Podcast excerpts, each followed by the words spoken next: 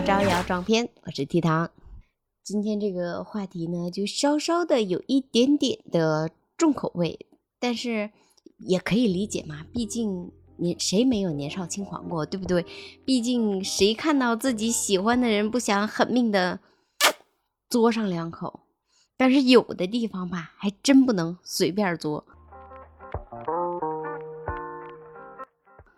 这不，最近在网上就有这么一个消息，有一个叫小花的，她去医院看病，跟医生说，最近感觉耳朵一直在隐隐的作痛，并且一直伴随着嗡嗡的作响。经过医生检查之后，发现是耳膜破裂了。当事人小花是这么说的：他亲我耳朵的时候用力吸了一下，当时有啵的一声，然后我左耳就听不见了，我真的很无语。根据小花所说，两个人情到深处的时候，男朋友就嘬了一下她耳朵，就听见啵的一声。然后耳膜就破裂了。对于这件事情吧，只能说小花你不能怪你男朋友，只能说男朋友太喜欢你了。但是亲的这个方式确实也是大家不太容易理解。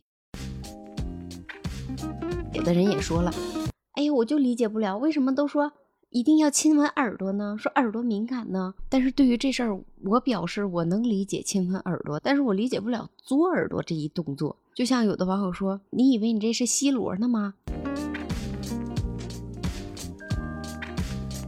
给小花看病的医生说，他伤口附近呢有一处血迹是不规则的，加上询问病史也没有外伤，没有撞击，没有拍打，是说亲吻动作的时候一下用力了，当时就感觉疼了。医生也说，我们通过内镜来看，一般来说生长最快是两周左右。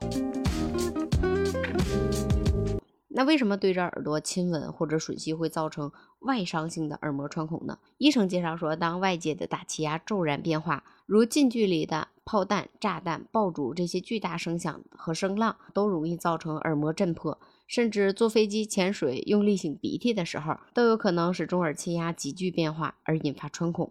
而小花耳膜穿孔的原理也是类似的，应当是吮吸力度过大导致的。而创伤性的鼓膜保持耳道干燥，一部分人是可以自行修复的。但是专家也说了，我们要通过内镜来看。一般来说，生长最快的是两周以后，三个月以内，我们可以作为一个观察期。如果三个月以上鼓膜都没有生长的话，就可能需要外界的干预。如果不修补的话，一直任由穿孔，去游泳或者洗澡、洗头，导致耳朵进水的话，都会造成中耳炎。而中耳炎的加重会加重听力的损伤。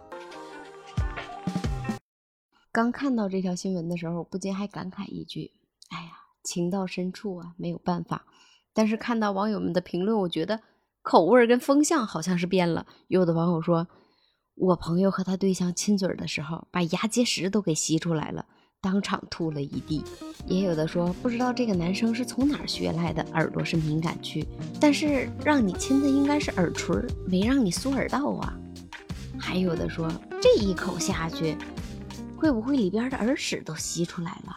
本来一条很正常的热搜消息，最后竟然变成了一条有味道的新闻。而当我在网上搜完类似的消息之后，我才发现，原来亲吻还是一门大学问，有的地方你还真不能随便亲。就像之前在湖南就发生过类似的事情，一对新婚的小夫妻俩，两个人刚入洞房的时候，新郎就迫不及待地抱着新娘在脖子上一顿亲吻，但是没想到亲吻了一会儿之后，发现新娘的脸色突然变得惨白，瘫倒在了新郎的怀里，呼吸心跳骤停，而导致这次惨剧发生的，竟然是因为新郎压到了新娘脖子上一处要害——颈动脉扣。颈动脉扣的位置呢，是分布在我们脖子的两侧，距离喉结五到六厘米左右的位置。如黄豆粒儿大小，如果一旦受到外力刺激的话，轻则可能导致人昏厥，重则可能导致心脏骤停而死亡。之前在网上也有过类似的报道，两个人在亲吻的时候情到深处，男友不停地亲吻女友的耳朵，一顿猛吸，当时女友就感觉耳朵里边传来了“噗”的一声。当送到医院之后，被医生确诊为左耳听力呈中度传导性耳聋，医生为他实施了耳内镜下鼓膜修补手术。网上报道，也有一位年轻的小伙在跟女友亲吻的时候，突然间生病了，就是感觉浑身打寒颤、发热、伴有干呕、咽痛。最后，医生经过详细的询问，发现这个男生的女朋友在最近这段时间也出现了咽痛、扁桃体肿大的情况。热吻病典型的三大症状就是发热、咽痛、淋巴结肿大，其中的传染源就是 EB 病毒的携带者和患病者，主要通过唾液传播，在情侣之间接吻的时候进行唾液接触后。容易相互传染，发病的常见于青少年，但是其他年龄段也可能受感染。而热吻病在前期经过治疗，一般都会收到很良好的效果，但是也有少数患者会出现脾破裂、脑膜炎、心肌炎这些并发症。之前网上的报道还有一个女生在跟男友亲吻的时候，突然间昏迷不醒，送到医院急救之后，竟然发现女子是中风了。当时医生给出的解释是我们脖子两侧有两条大血管。当用力刺激颈动脉这个部位的时候，比如说亲吻，就有可能阻碍颈动脉血液的流动，进而产生血栓。而血栓随着血液的流动来到头部，就会导致脑梗塞或者中风。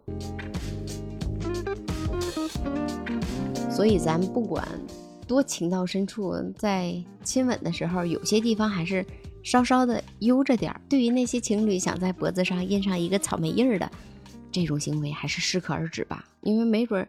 你就可能作到哪儿。对于今天的热搜消息，你有什么想说的？欢迎评论区里面留言。好啦，我是 T 糖，我们下期再见，拜拜。